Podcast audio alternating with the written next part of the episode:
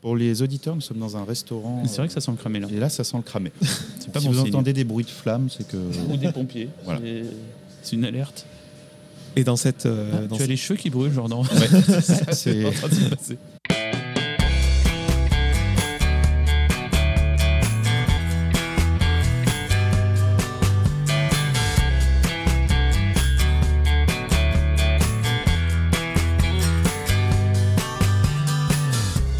Bonjour à tous, vous écoutez Cadavre Exquis, le podcast qui décompose un parcours inspirant. Pour ce nouvel épisode, je reçois un duo d'humoristes formés à la télévision. Après avoir fait leurs armes en tant qu'auteur au SAV d'Omar et Fred, ils débutent réellement devant la caméra dans le petit journal de Yann Barthès. Depuis, ils ont cessé toute leur activité dans les médias pour se lancer sur scène avec le spectacle On peut plus rien rire. Je reçois aujourd'hui Eric et Quentin. Salut Eric, salut Quentin. Coucou. Bonjour Jordan. Comment allez-vous? Très bien. Très bien. Euh, nous sommes en début euh, d'hiver, enfin pas Ouais. encore en hiver, et la fatigue commence à s'installer. Oui, mais j'ai pris du magnésium ce matin et je trouve que ça fait effet. Je suis content. Et bien moi, du ginseng gelée royal, très efficace aussi. Des petites vacances à Noël euh, Euh, bah, Est-ce que tu arrives à prévoir quelque chose en ce moment? Ah, pour le coup, oui, moi j'ai Ah ma ouais petite semaine de vacances. Tu vas où? Mon petit TGV, dans le sud, euh, d'où je suis Ah, en Ah, France, sympa. Voilà, effectivement. Et bien nous, on joué. a- moi, j'ai, ma famille est au Luxembourg, donc c'est euh, c'est pas terrible pour aller les voir, mais ça permet de défiscaliser. Et moi, je n'ai plus de famille. Donc, Voilà. Comme ça, je n'ai pas à faire de projet. Et ben c'est super, mais pas de cadeau de Noël, ce sont des économies. Et oui, mais j'ai le magnésium. C'est toujours ça de prix. Bon, en tout cas, les gars, merci de participer à ce podcast Cadavre Exquis, donc un podcast Avec dans lequel plaisir. je décompose des parcours inspirants. J'ai choisi le terme de Cadavre Exquis pour ce terme inventé par les surréalistes, Jacques Prévert et compagnie. Et c'est une métaphore pour moi de montrer les différentes facettes du parcours de mes invités et aussi Mhm. pour représenter l'éclectisme de mes invités parce que j'ai des sportifs, des gens du divertissement, des auteurs, etc. Mais nous, on est très éclectiques. hein. C'est vrai. Non, mais c'est vrai, en plus, et on va le voir dans votre, euh, dans votre parcours. Tout simplement, comme point de départ, je voulais savoir où est-ce que vous êtes né chacun? Et où est-ce que vous avez grandi surtout? Alors, je commence, Eric. Vas-y, je t'en prie, Quentin. Alors moi, je suis né dans le 77 en Seine-et-Marne, à Brou-sur-Chantereine. Donc, euh, on va dire en périphérie de Paris. Et ensuite, euh, j'ai grandi euh, plus proche de Paris, en petite ceinture, comme on dit, à Champigny-sur-Marne, dans le 94, où j'ai passé euh, 25 années de ma vie. Et ensuite, je suis, euh, j'ai passé le, le fameux mur du périph' et je suis arrivé à Paris. Voilà. Tu as fait deux ans de tôle aussi. hein. Exactement. Mais je ne comptais pas le mentionner. Eh bien, pour ma part, de, de- je me rappelle mal du soir où je suis né, mais on m'a dit que c'était à Boulogne-Billancourt.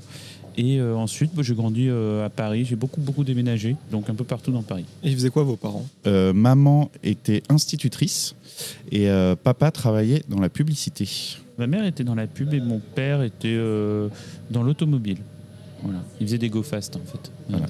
Comme mes invités viennent du monde de la culture et du divertissement, moi je voulais savoir si vous avez baigné pendant l'enfance dans un bain culturel assez important. Est-ce que vous vous souvenez vraiment de votre premier déclic par rapport à l'art, la culture en général? Alors, je dirais pas que j'ai grandi dans une famille euh, d'un télo, mais euh, de personnes, oui, cultivées, des oncles, euh, des tantes qui s'intéressent à tout, à toutes les périodes de l'histoire, à l'art. Effectivement, moi, mon père avait un penchant pour l'art tribal qu'il collectionnait, donc oui, j'étais un peu initié là-dessus. Sur euh, l'art comique ou l'art du théâtre, euh, non, il n'y avait personne. Ça, je m'y suis initié avec Eric. Et euh, pour ma part, non. Pas, c'était pas, c'était pas des idiots non plus, hein, mes parents. on un peu sur les peaux. Ma mère va écouter. Mais non, non, par exemple, c'est, ce qui est étrange, c'est que j'y réfléchissais il y, a, peu de temps. il n'y avait pas de bibliothèque. Je voyais pas de livres, que ce soit chez ma mère ou chez mon père. Donc je sais pas comment c'est venu. C'est venu tout seul. Peut-être la solitude m'a poussé, par exemple, vers la lecture pendant les vacances. voilà. Quentin, tu l'as dit, tu as appris l'humour plus ou moins avec euh, Eric, parce que vous n'étiez pas du tout euh, prédestiné à ça de base. Vous avez fait quoi comme étude justement? Donc moi j'ai fait un bac euh, littéraire, ensuite euh, j'ai fait une école de journalisme et après euh, j'ai euh, fait plein de petits boulots, puis je suis entré en stage en télévision. Petit à petit je suis devenu auteur en télévision euh, et après on est devenu auteur ensemble avec Eric, on a formé notre duo. Et après on est passé à l'antenne. Et après, euh, Et après. on est parti au Japon ensemble Et en Australie. Et après. Non, non, mais euh, voilà quoi, c'est un peu venu, euh, enfin c'est venu comme ça, ça s'est fait comme ça, assez naturellement. Et moi, bah, je parcours scolaire assez classique, quoique je n'étais pas bon élève, mais j'ai réussi. Idem. Bizarrement, en vieillissant, j'ai réussi à être meilleur élève. Je partais très très loin et j'ai réussi à rentrer en prépa littéraire. Et bizarrement, ça s'est hyper bien passé, la prépa littéraire. Et ça m'a permis d'arriver directement en licence de lettres, et après une maîtrise de lettres. Et, et après, j'ai arrêté pour travailler au SAV de Marie-Fred. Parce que tu faisais ce qui te plaisait, c'est pour ça que ça, Je pense aussi, coup, euh, ça a pris un coup de boost. Quoi. Ouais, les équations, j'avais du mal. Par exemple, en maths, la SVT, c'était pas, pas mon fort. euh, voilà. Moi, le, le prof de maths euh, avait oublié de, de m'appeler en fait. Tellement Ah, j'étais mauvais en maths, j'étais au fond de la classe et il oubliait de m'appeler euh, quand il faisait l'appel. Bah, Voilà. Moi, il m'avait fait un, un jeu de mots affreux, humiliant devant toute la classe. C'était en première ou en seconde. Il avait dit Metzger. Il montrait une tâche au tableau. Il dit Metzger, c'est une tâche. Ah bah super. Donc, il m'avait traité de tâche devant tout le monde. Et il t'avait frappé avec euh, le Non, triangle et tout Mais Ah je ouais, peux moi, dire il que m'avait je me frappé. suis, je me suis levé et triangle, je suis parti furibard de la classe. J'ai fait un scandale. Et vous l'avez dit, vous êtes rencontrés, euh, vous étiez dans l'équipe d'auteurs de- d'Omar et Fred sur le, sur le SAV. Exact. Euh, Quentin, toi, je crois que tu étais en place et euh, Ouais. Eric t'a rejoint. Moi, je suis arrivé en stage. Quentin était déjà auteur. Il y a combien d'auteurs sur le SAV, juste par curiosité euh, Bah, il y avait Omar, Fred et Bertrand qui étaient le, le chef auteur, on va dire, avec qui on a écrit notre spectacle. euh, On ne peut plus rien rire. Et euh, nous deux, hein, Voilà. Ah ouais, petite équipe. Ouais, Oui, ouais, oui, mais c'était. C'était génial parce que c'est ultra formateur, que on devait envoyer nos vannes. Je pense qu'on envoyait quand même par semaine 80, c'est beaucoup, hein, 80 vannes par semaine sur l'actualité. Mais c'était super. Et vous bossiez en, en binôme ou chacun de son côté Chacun de son côté. Et ouais, on a envoyé à Bertrand, euh, qui était un peu le chef d'orchestre de, de tout cela. Allez, il sélectionnait les vannes ensuite pour le tournage. euh. Et c'était euh, ouais, c'était fait euh, de façon artisanale, je pense. Euh, c'est une télé euh, sans être dans le être passéiste ou c'était mieux avant, mais c'est une forme de télévision, de programmation qui n'existe plus, je pense. J'ai l'impression que c'est une époque où on donnait sa chance un peu à tout le monde aussi Exactement. par rapport à vos parcours. Je- Ah, fait. ouais. Je pense que maintenant, si on arrive, Non, oui, parce que c'est aussi un monde maintenant qui est devenu aussi plus compliqué, même d'un point de vue économique. Mm. Donc euh, il y a des économies qui sont faites partout. Je pense qu'on a eu une chance d'arriver à une période où on laissait effectivement sa chance un peu à tout le monde et, et sans un stress de temps. C'est-à-dire il n'y avait pas besoin d'un résultat immédiat, il nous laissait grandir. Mais c'est vrai que entre les vannes que j'ai pu faire au, à mes débuts et à la fin, on m'a laissé grandir, on m'a laissé apprendre, on m'a laissé progresser. Mes premières vannes, elles sont très mauvaises, pour être très honnête. Donc, euh, est-ce que le, le grand capital n'aurait pas gangréné le je monde des médias, Eric Tout ça, c'est la une- faute du grand capital. c'est bien de le dénoncer un Voilà. peu euh. Et vous êtes resté combien de temps là-bas euh, sur le jusqu'à la fin. Jusqu'à la fin, c'était 2012 la fin. À la fin, ouais. Ouais, ouais, on est jusqu'à la fin, jusqu'au bout. Euh, alors, Quentin, on- toi, tu étais dès la première saison. Moi, j'étais à la première saison euh, dans une émission, parce que la première saison du SAV était diffusée dans une émission qui s'appelle 20h10 pétante à l'époque. Stéphane Bern, non? Ouais, Exactement, présenté par Stéphane Bern. Et ensuite, euh, il a été, le SAV a été basculé dans le Grand Journal. Et c'est là que ça a pris. En euh, stage en saison 2 euh, et j'étais, je suis devenu officiellement auteur en saison 3. Et concernant euh, votre relation d'amitié, on s'entend souvent très bien avec des collègues, mais parfois euh, on fait quelques fêtes ensemble à des pots de départ, mais on rentre pas forcément dans la sphère privée, on se présente pas forcément Bah, ses on a potes. couché assez rapidement Oui, ensemble, oui, oui. euh, ce qui a permis en fait de briser un peu la glace, puisqu'on a des photos briser les tabous, si je puis dire. Non, c'est que euh, moi je suis arrivé en stagiaire, mais il n'y avait pas de concurrence. Quentin m'a ultra bien accueilli, alors qu'il aurait pu aussi me voir comme un concurrent, justement. Je le dis à chaque fois, il a été très élégant, puisque quand. euh, Mon seul stage- ennemi, c'est la finance, Eric. C'est le mec qui part dans un vieux toujours sur la finance.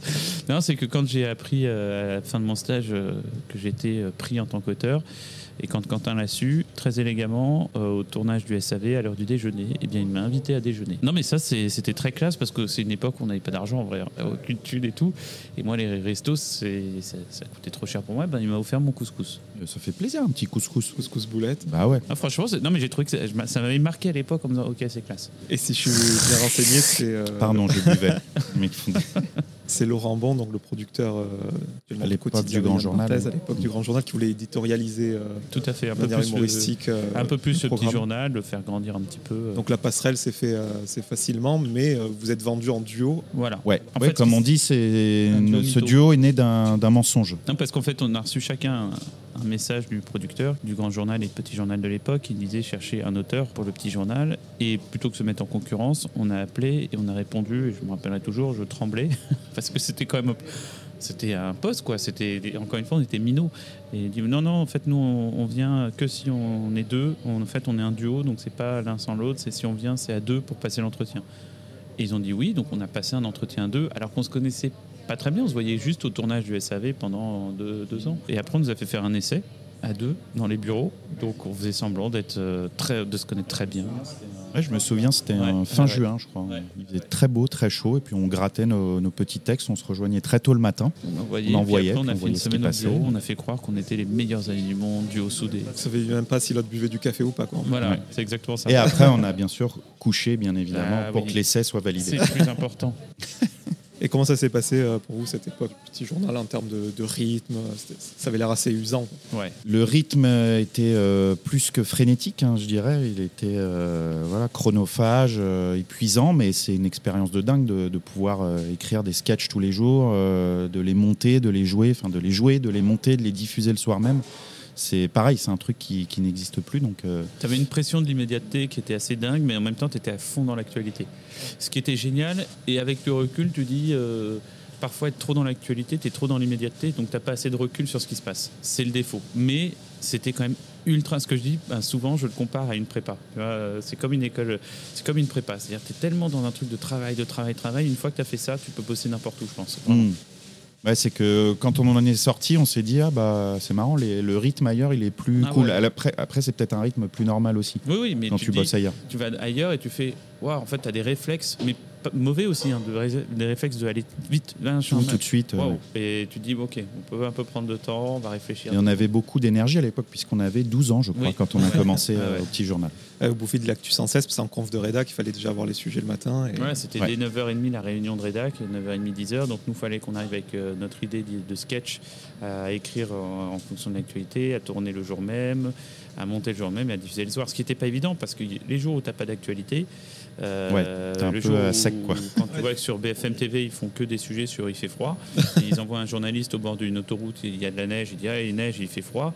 Tu sais que t'es. Alors là, franchement, ces journées-là, elles étaient affreuses parce que tu sais que tu es mort. Dès le matin, quand tu vois ça, tu dis ok, ça veut dire qu'il n'y a pas d'actu. Ouais, puis il faut trouver une idée sur le gros thème du jour. Et des fois, bah, il n'y a pas de thème. Il y a des journées où il n'y a pas d'actu. quoi. Donc là, le petit journal, c'est quand c'était une pastille du grand journal. Ensuite, il est devenu euh, Une indépendant. émission indépendante en 2011, ouais. Et là, forcément, il fallait euh, tenir les, les deux heures, enfin d'abord une heure et demie puis deux heures. Et c'est là où vous êtes passé euh, devant la caméra. Ouais, ils nous ont Ouais. proposé. En fait, c'était assez drôle. Ils nous ont dit. euh, Ouais, je me rappelle très bien de C'est un peu comme une, euh, je sais pas, une entrée de, de match où t'es pas prévu sur la, feuille de match. On dit bah vas-y, euh, rentre avec les autres. pour voir. Et en fait, je me rappelle très bien d'une discussion anonyme.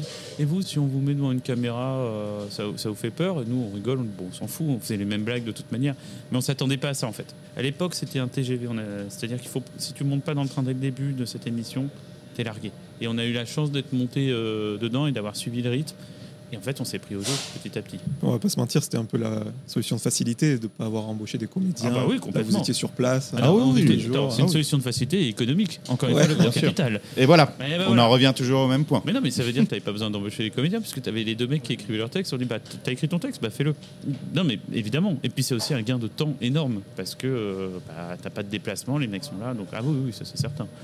Mais Bien joué, euh, aussi, Jordan. euh, Bien joué. Non, mais c'est intéressant. Une vraie, mais c'est malin comme solution, puisque ça donnait aussi un côté. euh, Oui, un peu. Ouais, et puis un peu. euh, nous, on était naïfs face à ça. On faisait nos trucs. Enfin, on se disait pas, on passe à la télé, euh, on est à l'antenne, on est filmé. On faisait notre truc entre nous. et puis euh, il y a un mec qui cadrait. euh. L'idée, c'est. Ouais, et on- mais parfois, c'est arrivé. euh, Il y a des sketchs qui étaient cadrés par euh, Salia. Ouais. Salia, qui, quand même, maintenant présente euh, la matinale sur France Info et interview les. les- Et c'est dingue, c'est qu'à l'époque, il y a des sketchs qu'on tournait avec elle. Elle était toute jeune, elle était tout jeune, et c'est elle qui tenait la Ouais. caméra. Et on faisait le montage avec elle et tout. C'est dingue C'était vraiment euh, euh, système D, quoi. Là, ça vous a encore plus rincé, non, ce, ce rythme de devoir écrire puis tourner? Bah, au début, il y a le, j'ai envie de dire, il y a la, la joie de, de- de commencer, la naïveté et tout. Mais après, oui, quand ça devient, quand tu dis ah mais en fait c'est un vrai taf. Là, oui, c'est- plus compliqué sur les horaires, sur ta vie à côté aussi, euh, sur ton bien-être personnel. Non, ce qui est compliqué, c'est que tu peux jamais être satisfait. Parce qu'en fait, tu fais un bon sketch, bah, il est diffusé à 20h et quelques. Bah ouais, mais moins de 12 heures plus tard, tu es debout, il faut déjà que tu aies une idée d'un nouveau sketch. Donc en fait, tu jamais le temps de profiter d'un truc qui a bien marché. Alors c'est génial quand le truc n'a pas marché, parce que tu peux tout de suite dire, bon, demain on fait mieux. Mais c'est beaucoup de mental. C'est-à-dire que ouais, tu peux faire un super sketch, on va dire, c'est bien. Et le lendemain, alors on fait quoi aujourd'hui? Et c'est très frustrant ça. Pardon, je mange des, des céréales. Ah, des céréales.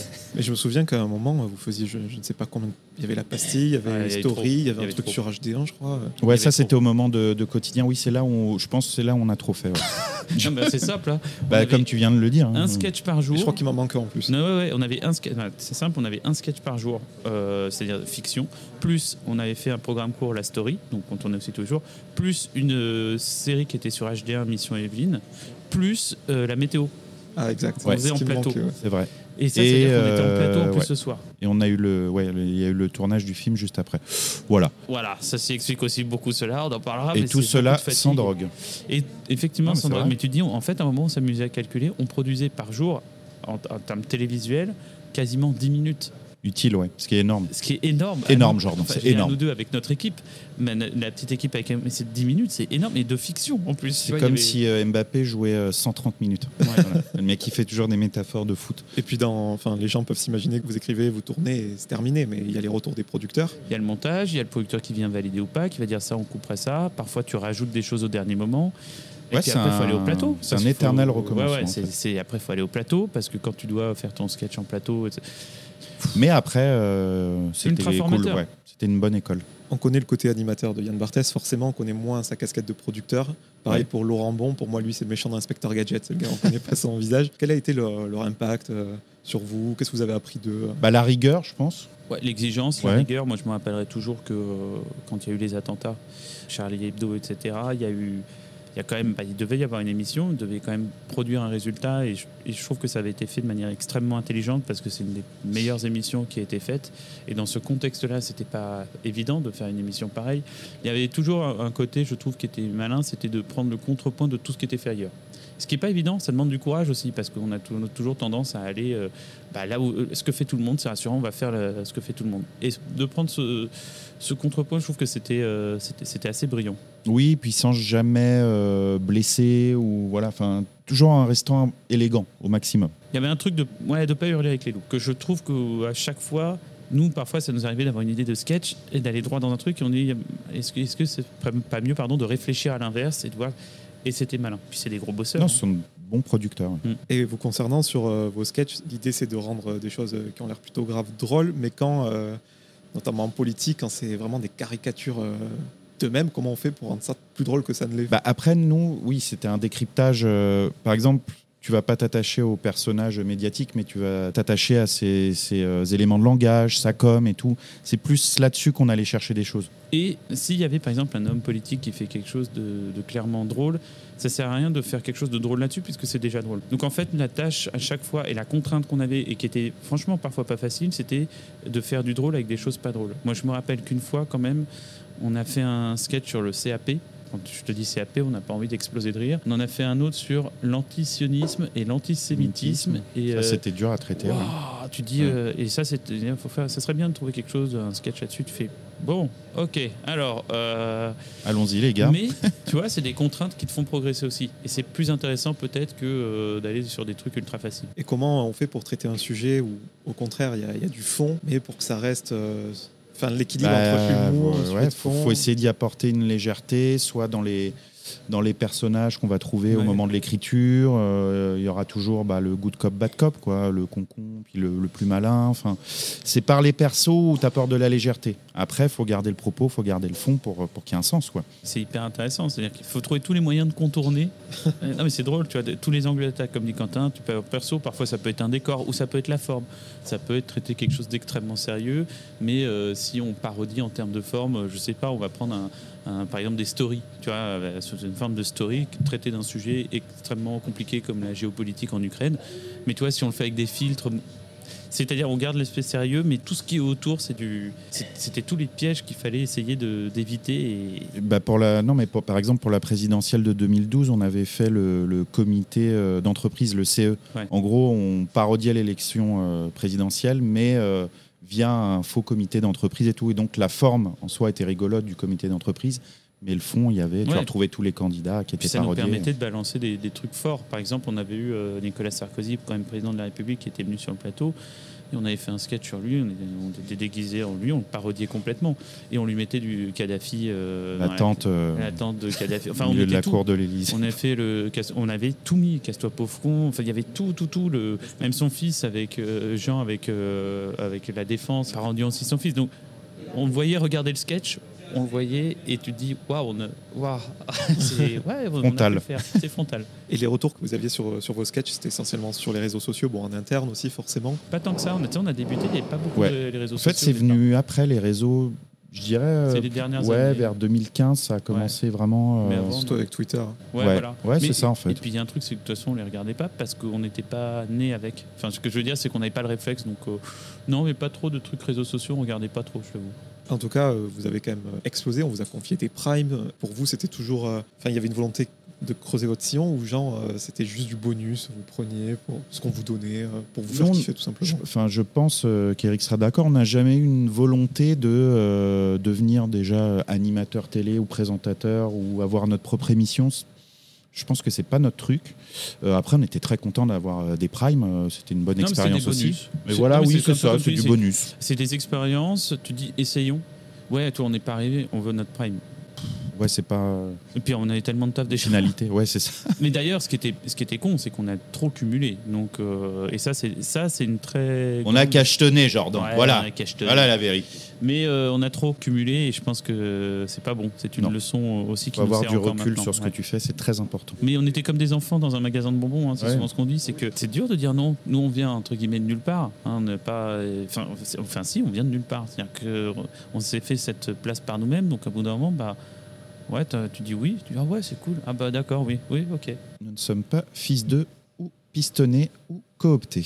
Voilà. voilà, voilà. J'avais beaucoup aimé, moi, le prime euh, au ski. euh, c'était- Ouais, rigolo. ouais, on, était, on avait tourné à l'Alpe d'Huez et tout. Quel Ce qui était drôle, c'est qu'on a- on croisait tout le monde, euh, Foresti, euh, Omar. euh, Enfin, c'était assez drôle. C'est une ce espèce de village de, de stars, quoi. Non, non, mais ce bordel, de- on y allait en plus à nous deux avec un, cam- un, un réa, un stagiaire, un autre. dé- On était 6 ou 7 pour juste faire un prime, mais je sais pas comment expliquer le bordel que c'était. Surtout qu'on faisait des directs en plus pour euh, à l'époque l'émission, malgré tout, euh, le petit journal, depuis le festival de l'Alpe d'Huez. Donc en plus, on prenait le micro euh, en direct pour faire un petit point sur l'Alpe d'Huez. Un bordel ce prime. Ouais. Mais c'était rigolo. Vous citiez euh, le film tout à l'heure, euh, Mhm. Bad Buzz, ça aussi, on est. Un bordel. Un bordel. C'est une proposition qu'on vous a faite qu'on peut pas refuser. Effectivement, c'est ouais, c'est comme dans le parrain. Effectivement, c'est une offre qu'on n'a pas pu refuser. Bah voilà. Non, après, c'était euh, c'était une bonne expérience. Euh, bon, ça n'a pas malheureusement pas fonctionné au niveau des entrées, mais euh, pareil, c'était un voilà une aventure humaine, j'ai envie de dire. Et puis c'est vrai que c'est quand on me propose un film, Ouais, comment dire non. En fait, tu sais, maintenant, je pense, je me suis permis de te tutoyer, Jordan, je me lâche.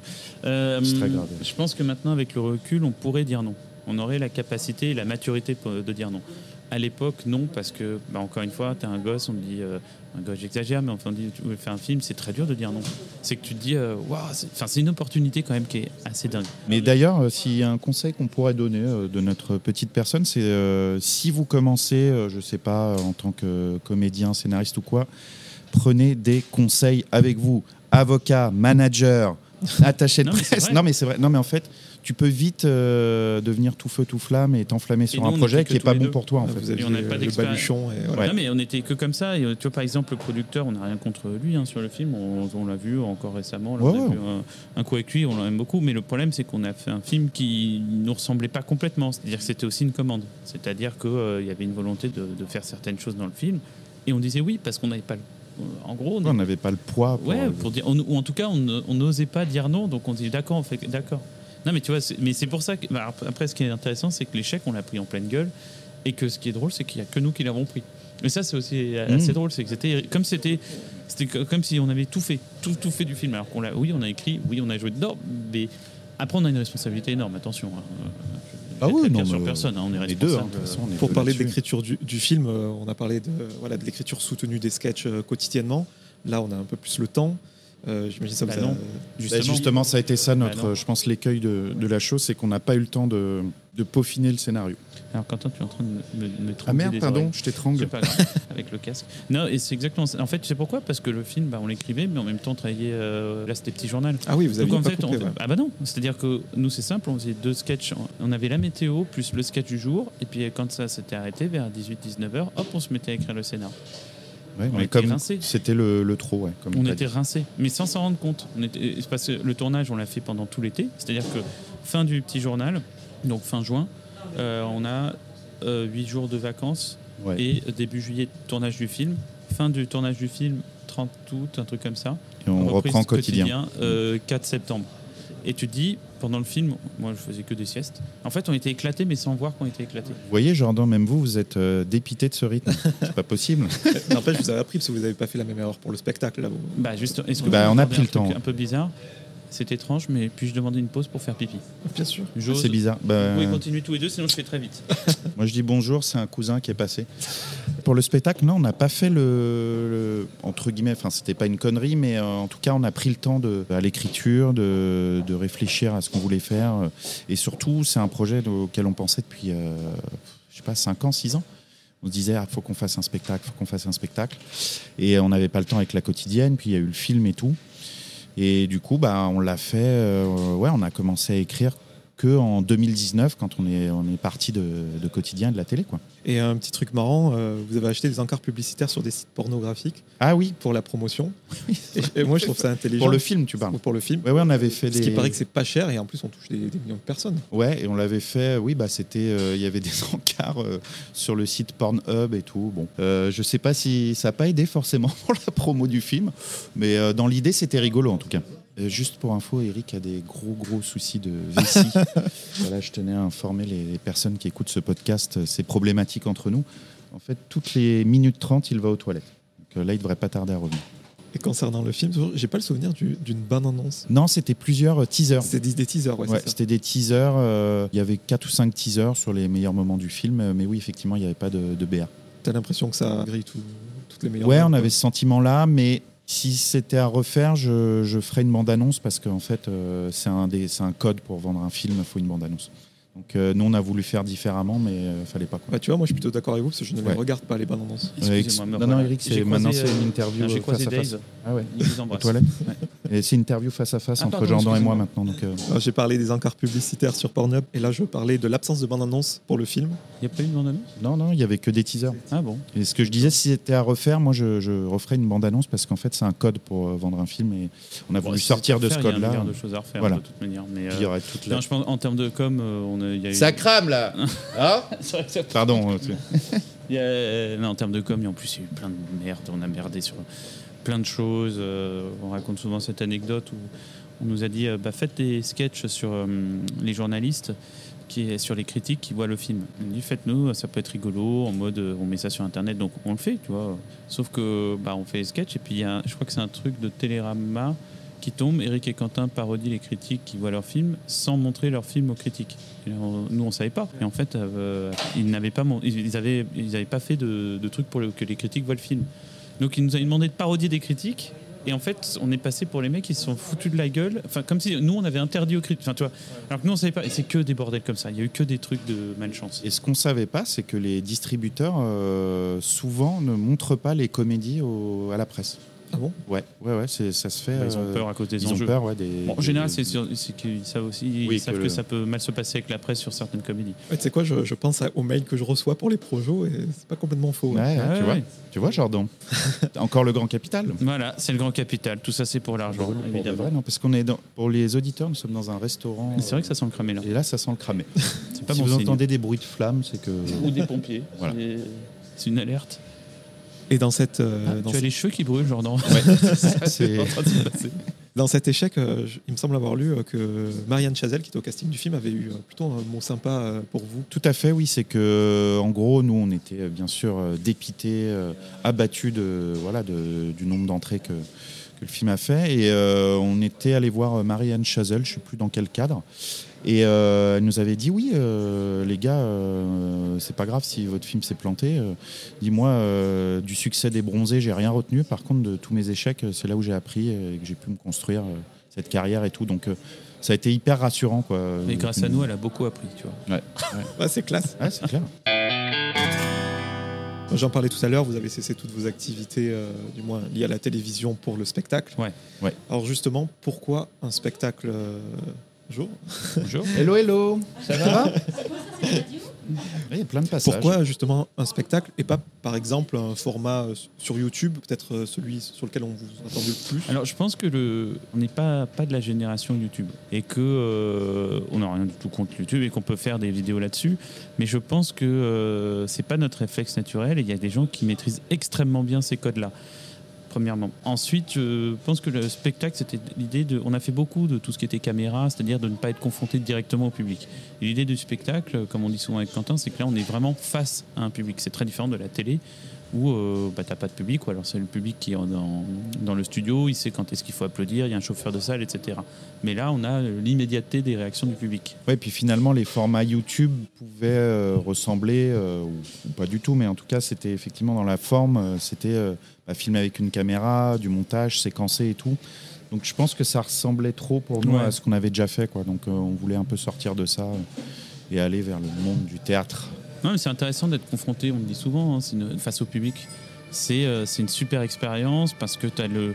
T'as le retour, tu as aussi quelque chose de chaleureux qui se crée. Il y a des échanges pendant le, le spectacle, c'est génial. Il y a des gens qui, en plein milieu qui peuvent participer d'un coup, tu sais pas pourquoi ils se lâchent à voix haute, mais c'est génial. Ça crée des, en fait, ça fait des vrais moments de connivence et de rire et de surprise aussi pour nous. C'est moins calibré en fait.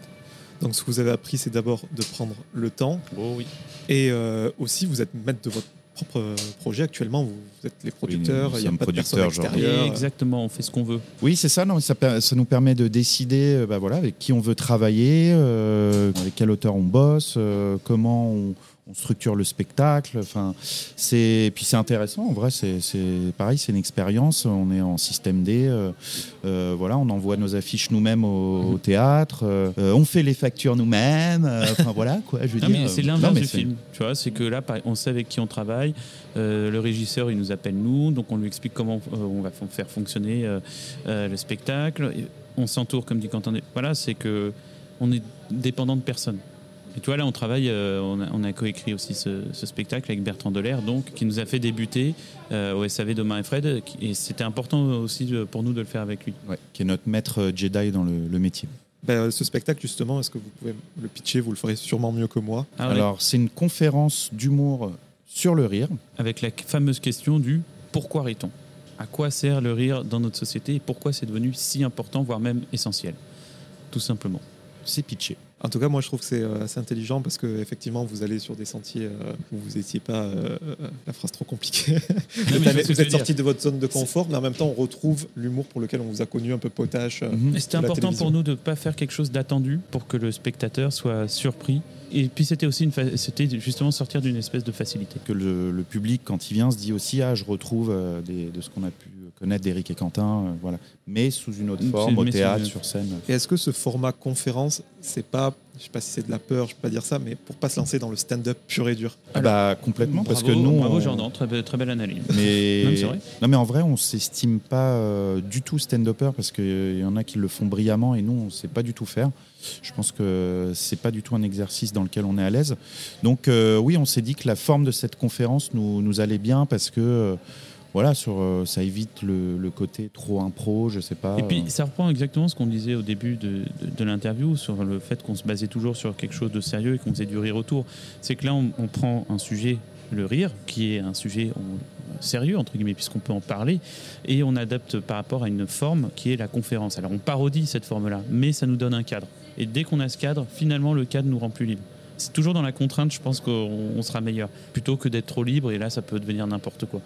Là, au moins, cette contrainte, elle nous rassure, en fait. Ce cadre, c'est ce que vous avez appris euh, à l'époque du SAV, cette écriture euh, très solide sur, la- sur laquelle euh, Omar et Fred ils se lâchaient complètement. Quoi. Ouais, c'est ça. oui. Bah, nous, Effectivement, faut une, euh, je pense qu'il faut une base assez, euh, ouais, une base solide et sérieuse entre guillemets pour pouvoir après, euh, voilà, improviser, euh, euh, faire une disruption. Non, mais Ça c'est se vrai. dit. C'est qu'on a beaucoup, on a beaucoup écrit. Voilà. C'est l'idée, c'était de faire une base. C'est. Pardon. Il a toussé au sol. Non, non, c'était effectivement d'avoir une vraie base écrite. C'est rassurant pour nous, et je pense que c'est bien aussi pour le public, parce que c'est l'assurance d'une qualité. C'est pas juste dire bah tiens aujourd'hui on va improviser sur quoi. Attention, des gens sont tout à fait capables et très bons pour le faire. hein. C'est- Ah, Il y en a qui montent sur scène, ils n'ont pas de texte quasiment. Je- C'est impressionnant, quoi. Mais nous, on ne saurait pas faire ça. Et puis c'est un métier, c'est-à-dire qu'on doit Ouais. apprendre. Ça serait, t'imagines la prétention qu'on aurait de dire allez viens on monte sur scène. Oh t'embête pas pour le texte, on va, on va voir comment ça se passe parce que non, c'est que c'est un vrai métier. Il y a des gens qui font de la scène depuis 10, 15, 20, 30 ans et qui émergent que maintenant. Donc tu vois, c'est, il faut avoir l'humilité de se dire euh, et, euh, tous les jours on apprend. L'expérience d'hier, l'expérience d'avant-hier, elle nous a encore servi pour l'expérience qu'on va avoir euh, samedi prochain. L'idée du spectacle, vous l'avez eu assez tôt ou ça a été le fruit d'une longue réflexion? Euh, ça a été long, comme je te disais tout à l'heure, c'est que pendant qu'Eric est parti au- toilettes. Non, je prenais de la drogue en fait. Ah, d'accord, ok. excusez-moi, J'étais Je un peu fatigué, c'était un peu long. Non, non, c'est que oui, ça a pris du temps à émerger dans notre tête. C'est que euh, ça a pris 5-6 ans. euh, le- tous les jours, on se disait, il faut faire un spectacle, il faut l'écrire, machin, mais on n'avait pas le temps. Et euh, quand on a eu le temps, bah, on s'y est mis. Donc il y a eu un an et demi d'écriture. On a eu une première mouture. euh, qui était pas du tout, qui ressemblait pas du tout à ça. Et on a fini par trouver ce thème. On s'est dit, mais en fait, quand on va en salle, qu'on rigole, qu'on va voir un humoriste, on rigole, mais pourquoi on rigole? C'est vrai que tu, tu sais pas. Et on a essayé de, voilà, tout est parti de là. euh, Et on s'est aussi posé de des questions par rapport à nous sur les sketchs qu'on avait pu faire. Il y en a qui étaient drôles, d'autres qu'on trouvait pas drôles, mais que des gens trouvaient drôles, d'autres que nous on trouvait drôles, mais que d'autres gens trouvaient pas drôles, et ainsi de suite. Et comme on voit d'ailleurs aussi beaucoup euh, sur les réseaux sociaux ces derniers temps, il y a beaucoup aussi jugements sur l'humour avec le c'est drôle, c'est nul, c'est c'est devenu extrêmement clivant finalement. C'est fascinant. hein. C'est que les gens, ont- je pense, n'ont pas compris que c'était subjectif tout simplement. Et, ne- et plutôt que de dire ça ne me fait pas rire, ils vont dire c'est pas drôle. Et je pense que la notion elle est là, c'est de se dire ça a le droit de pas. j'ai le Comme droit pour les plats, hein, tu dis pas c'est pas bon. Ouais, tu dis Tu dis, ça ne je me plaît n'aime pas. pas. C'est comme les impôts. Voilà, tu dis pas c'est pas bon, tu dis je n'aime pas. ça ne me plaît pas, mais tu les payes. Pendant le spectacle, on s'interroge sur les mécanismes euh, du rire, mais aussi sur son histoire. Il y a un travail de documentation fou. Vous convoquez, euh, rappelez, euh, il y a- il y, a même des, des blagues antiques. Ouais, on a une blague qui date de l'Égypte antique, de 1600 avant Jésus-Christ. On a des blagues de 250 après Jésus-Christ, une blague en grec ancien. Mais c'est hyper intéressant de voir ce. C'est une temporalité aussi de l'humour. On voit d'ailleurs que ces blagues-là ne fonctionnent pas du tout. C'est l'humour, finalement, il y a quelque chose d'instantané qui ne fonctionne pas dans la, la durée. On le voit même avec, je suppose, des sketchs qui ont euh, plusieurs années, plusieurs dizaines d'années. Je suis sûr que ça ne marche Ouais, a- plus du tout. Bizarrement, euh, j'ai l'impression que l'humour vieillit mal en fait. Ça correspond à une époque, un- voilà, une ambiance du moment. Je sais pas, l'humour là pendant le, le coronavirus, je sais pas comment il va vieillir, tu vois. Ouais, c'est On en vrai. parlera dans c'est 10 intéressant. ans. Parce que tu regardes les trucs, euh, je sais pas moi, un Thierry Leluron, moi je juge pas, mais est-ce que maintenant, ça, je pense pas que des jeunes, je leur mets Thierry Leluron, ils vont pas rigoler. Et tu mets. Ou euh, alors il y, a il y a un petit souci. je. Le gamin qui adore. Au revoir. J'adore Giscard le DVD de Thierry. Ce qui est bien dans votre spectacle, c'est qu'on apprend beaucoup de choses. Je parle souvent d'humour euh, McDo. On va voir des, des spectacles, ça nous fait rire. On sort, on a tout oublié. Vous, euh, il y a des trucs, enfin, moi qui me travaille encore perso. Mais c'est bien. Oscar c'est Wilde, super. La, la boîte de Choco BN.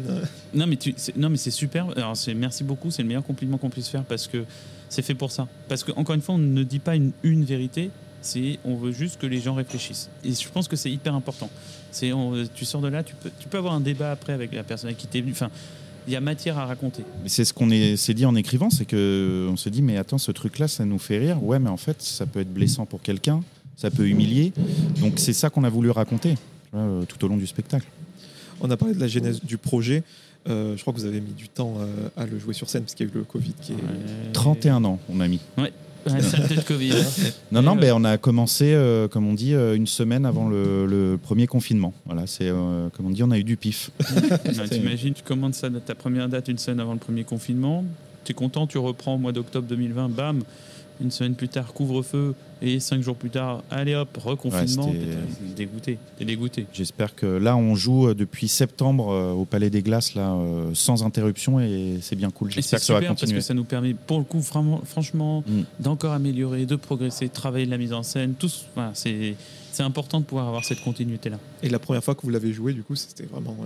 Ah bah c'est Première après avoir là écrit tu, dans l'ombre. tu trembles, hein. Ah tu ouais. trembles. Euh, Nous on était en plus c'était dans une salle à Nantes, la compagnie du Café Théâtre. On sera d'ailleurs là-bas en janvier. Tout à Voilà, fait. on, fait la petite promo. Mais euh, c'est une petite salle euh, de 50 personnes et en fait euh, tu attends derrière le rideau pendant que les gens rentrent pour s'installer. Donc t'entends. T'entends les discussions des gens, tu dis ah j'espère qu'ils vont être marrants les deux cons là parce qu'on est venus pour se marrer. Et Et nous c'est notre tout. première fois, t'es là, tu te dis Et t'a- et t'attends, tu restes comme ça 10 minutes. Tu vois, les gens s'installent, on est face-face. Hein. On se regarde, ça Ouais. va aller, ça va aller. Et on s'est dit, ouais, est-ce qu'on n'a pas fait une petite connerie quand même on a, on- Ah ouais. Puis bon, bah après, le rideau s'ouvre et tu vas. Là, Quoi. t'es obligé- Mais tu- non, mais franchement, en termes Ouais, c'est un- c'est même pas comme si tu étais isolé tu montes d'un coup, c'est que t'en- t'as tout. Ton, ton truc fait que. C'est vraiment le saut dans le vide. quoi. Et puis le fait est que, ayant une, une mini notoriété liée à la télé, il y a une attente quand même des gens. Donc tu peux pas, tu peux pas t'écrouler quoi. Tu peux pas même euh, ce truc-là. Moi je pense que ça se voyait que je tremblais un petit peu au début. Donc euh, Ouais. et, le public le sent. Donc faut faut essayer d'être le plus maître de soi possible. Et une fois que le rideau s'est ouvert, d'avoir les, les premiers rires. Ouais, euh, c'est rassurant. Ouais, ça te, ça te rassure. Ouais. Ça Non, te rassure. puis, c'était trop, trop cool. Ouais. Je me rappelle quand on a fini, on était trop fiers. Franchement, on était fiers. Parce que euh, ça s'était super bien passé, on n'a pas eu de, de pète, euh, il n'y a pas eu de. Enfin, tout s'était bien passé, il y a eu du rire, tu sentais que Ouais, ça, on s'est pas pris un tunnel pour notre première, euh, parce que ça peut arriver. hein. Tu, tu joues, puis tu sais pas si ça va faire rire ou si les gens vont réagir. Et là, euh, non, ça s'est bien passé. Donc on s'est dit, ah, on a, on a une bonne base, faut Ouais, continuer de travailler première, on là-dessus. tient un bon truc là, et on était très contents. Et ce que j'aimais aussi dans votre euh, spectacle, c'est que vous rigolez avec les gens et pas des gens. Et je sais de quoi je parle puisque j'ai été pris à partie. euh, En plus, Oui, sans oui. faire exprès, on pourrait raconter l'anecdote. Des c'est os, que, comme on dit, Jordan. euh, Jordan était choisi au hasard dans le public Ouais. pour participer à mon. Mais c'était vraiment au hasard. En plus, avec le masque, on ne peut pas reconnaître les gens. hein. Puis on se Donc, connaissait pas euh, surtout. Enfin, Ouais. oui, en plus, on se- oui, surtout c'est pas. Moi, c'est que, bah, en fait, je t'ai choisi parce que je t'ai trouvé très beau. Voilà. Donc, euh, désolé, Jordan. Plus mais- beau que moi Surtout Euh, quand on voit ton, Bien sûr que non, Eric. ta façon de choisir. euh. Ouais.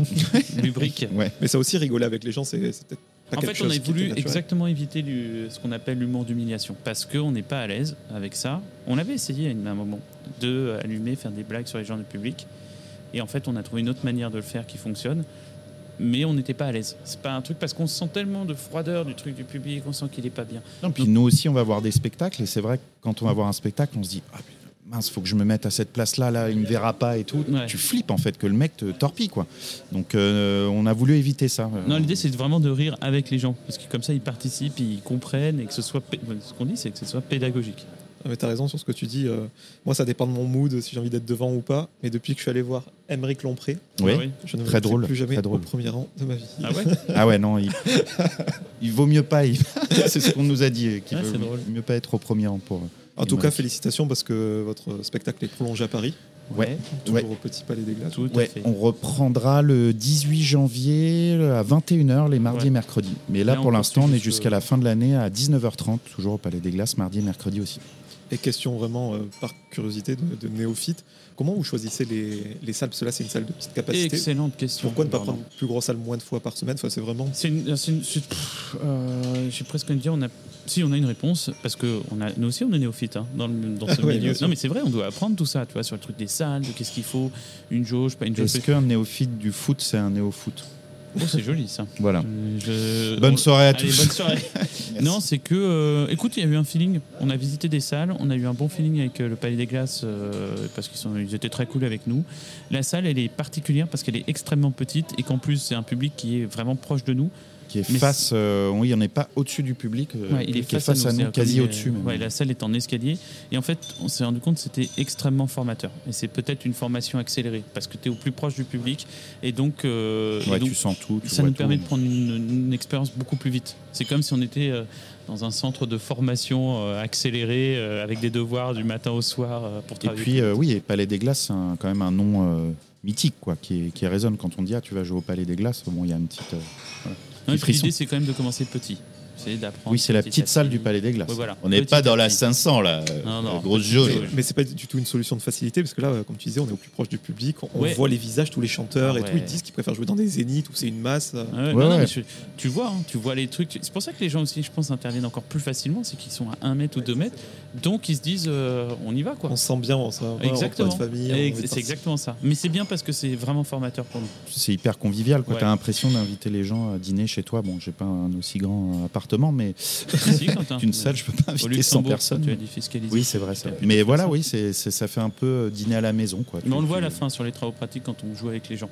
C'est que là, tu peux t'asseoir avec le public, discuter avec eux. Et c'est presque la partie la plus drôle, je trouve, parce que, parce que les gens se lâchent complètement. Et il y a une petite tournée de, de prévue. euh, Euh, oui, oui, il y a une- bien évidemment une tournée de, de prévue. Euh, nous serons donc à Nantes à partir du 11 janvier. Euh, ensuite, nous irons, il me semble, à Caen, je crois. Ensuite, euh, nous irons à Rio, c'est le, mytho, au dates. Brésil. J'ai les dates. Alors, nous serons à Nantes du 11 au 15 janvier, Donc puis oui, à. Rouen le 27-28 janvier, puis à Caen du 29 au 30 janvier, puis à Noisy-le-Grand le les dates ou 5 février, à Lyon du 23 au 26 février, le 11 et 12 février Voilà, à Lille. toutes les dates. Voilà, Non on mais, aussi allez, mars. non mais allez voir sur nos réseaux sociaux, Instagram, Facebook, euh, on annonce toutes les dates et tout. At Eric et Quentin. C'est très cool un peu d'aller voir un peu Voilà. partout, euh, de faire jouer le spectacle. Le public parisien est très différent du public euh, en province. En plus, vous vous moquez euh, de votre, euh, de votre parisianisme. Bien sûr. Du bah, coup, ça marche un peu Ça s'appelle ouais. l'autodérision. Est-ce que la, la véritable outrance, c'est pas de rire de soi à notre époque? Et Je si. pense. Et, c'est le plus difficile, ouais. De se moquer de soi-même. de réseaux sociaux, de filtres. Le grand capital, on y Encore revient. une fois, le grand capital. Vous êtes fier de ce spectacle, j'imagine. Ouais. Bah, on, Ouais, est, on- on est fiers, mais surtout, c'est tout le temps, on travaille tout le temps dessus. En fait, il y a, c'est comme une, je sais pas, une pâte à modeler euh, que tu malaxes euh, constamment pour arriver à une forme, euh, pas laquelle. beau, c'est- C'est beau, Voilà, je sais pas. Non, on est fiers de ce spectacle au sens où on a envie de le défendre. Parce qu'il y a, y y un propos et on se dit que le spectateur, il est, comme on dit, gagnant-gagnant, c'est-à-dire qu'il vient pour rire et en plus, il apprend des choses. Et je pense que le propos actuel sur le rire, il est vraiment intéressant à notre époque. C'est pour ça que c'est un, je trouve que c'est un spectacle qui est je- nécessaire, n'exagérons rien, mais qui vaut le coup. Tu apprends et tu te fends la gueule, Jordan. Tu te fends la gueule. Fends la gueule, genre. Voilà. Si on est complètement honnête, moi, j'étais pas votre premier client, mais j'ai un problème avec l'humour par l'écran, on va dire. T'étais notre Ah, deuxième client. Mais euh, en vrai, euh, ouais, j'ai complètement adhéré. Ah, Ouais, c'est tu cool. préfères, euh, tu préfères les je rigole humoristes genre, sur scène à, rien. Ah, c'est drôle, ouais. Parce Par, que c'est le euh, filtre. télé. Non, mais c'est intéressant. Alors, je- en plus, Alors je que dans la vie, je pense être plutôt euh, marrant. Bah ouais, c'est vrai, t'as- pas l'air par la télé, je n'y arrive pas. Non, mais Ah, je suis c'est d'accord. marrant. Moi, tu vois, par exemple, je, je regardais euh, une série euh, hier, j'ai pas rigolé, alors que j'ai fait un enterrement euh, ce matin et j'étais mort de rire. Ouais, tu vois. ouais, c'est vrai que bah ouais. Dans la réalité, Dans la c'était ré- beaucoup plus drôle. Ouais. non, non, mais je vois ce que tu veux dire. Et euh, est-ce que vous avez des projets hors Eric et Quentin? Par exemple, Eric, toi, je sais que tu écris, Quentin, tu fais de la musique. Moi, je suis- je- en ce moment, je fais pas mal de, de productions en télé pour la chaîne Culture Box, notamment des lives euh, de rap euh, avec des artistes féminines, euh, des rappeuses.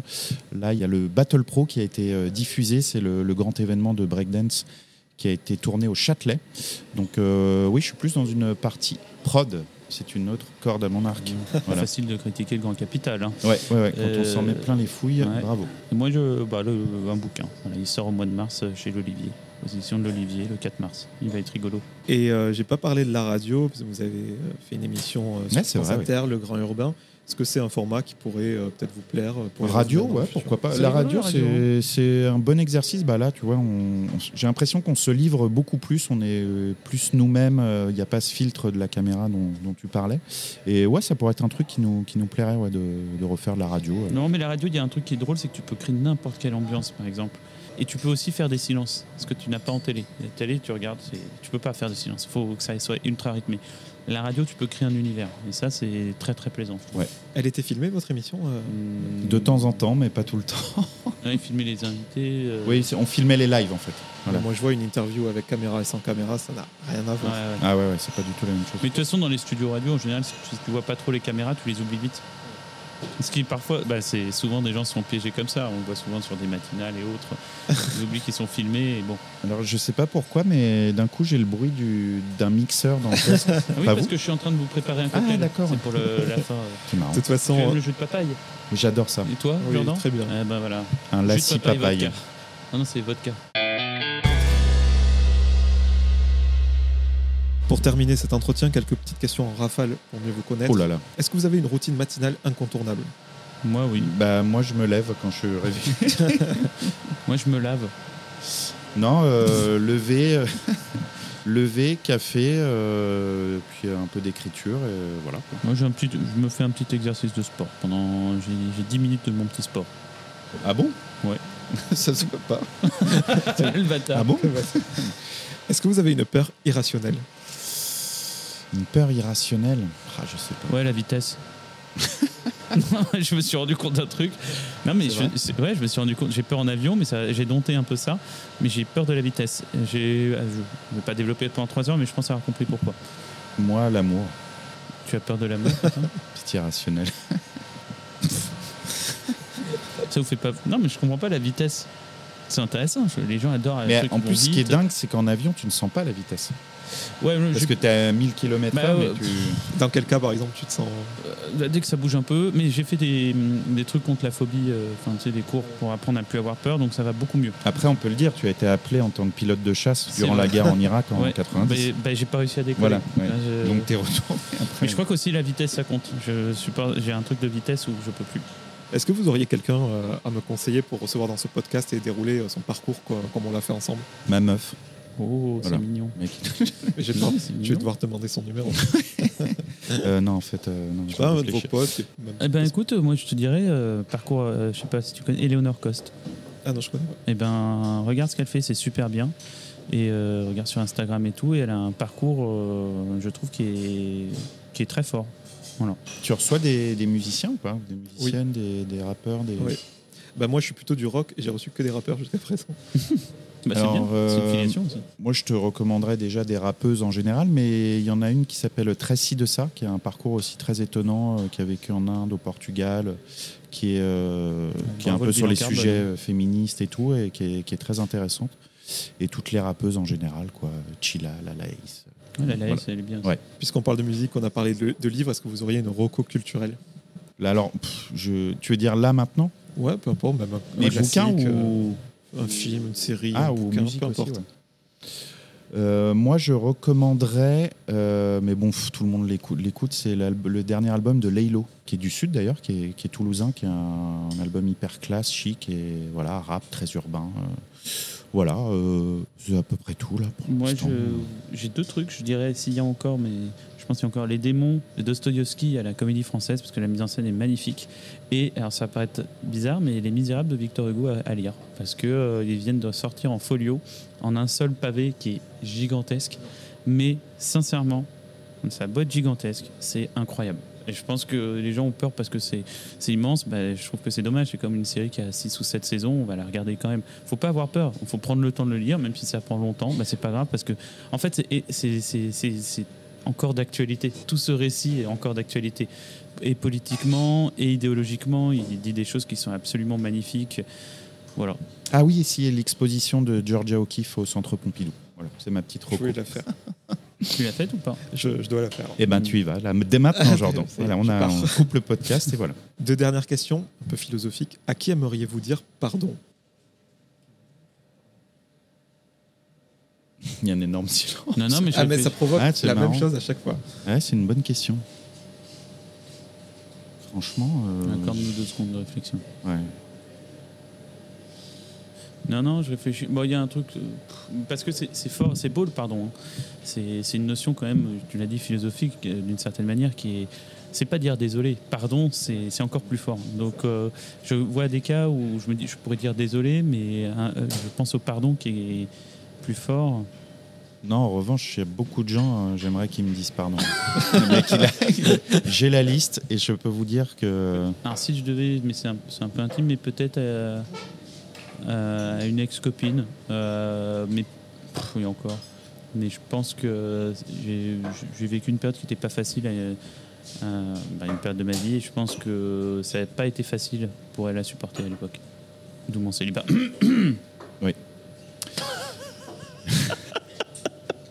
Et euh, non, moi, écoutez, ça. Ah, Bernard Arnault, peut-être. Oui, c'est vrai que je lui ai emprunté de l'argent que je vais pas C'est rendre. bien que tu lui- Pardon lui Bernard. Arnault. Pardon Bernard, voilà. la, moindre des choses, Quentin. Et pour terminer, tout simplement, qu'est-ce que je peux vous souhaiter euh, pour la suite? Du succès pour le spectacle. Que le spectacle grandisse, euh, voilà, qu'il aille loin. euh, et puis, euh, une vie de, de- de bien-être. J'écoute vachement Christophe André en ce moment. Je me dis, voilà, le bien-être, c'est important. Non, mais euh, une vie cool, euh, ensoleillée.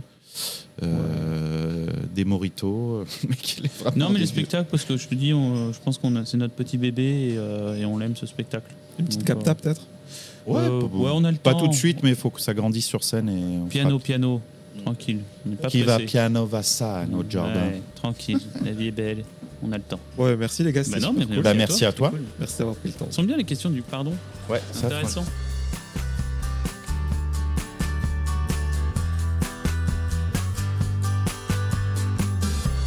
Merci à toutes et à tous d'avoir écouté cet épisode avec Eric et Quentin.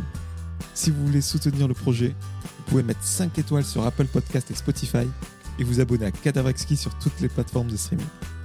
Je vous donne rendez-vous très bientôt en compagnie d'un nouvel invité.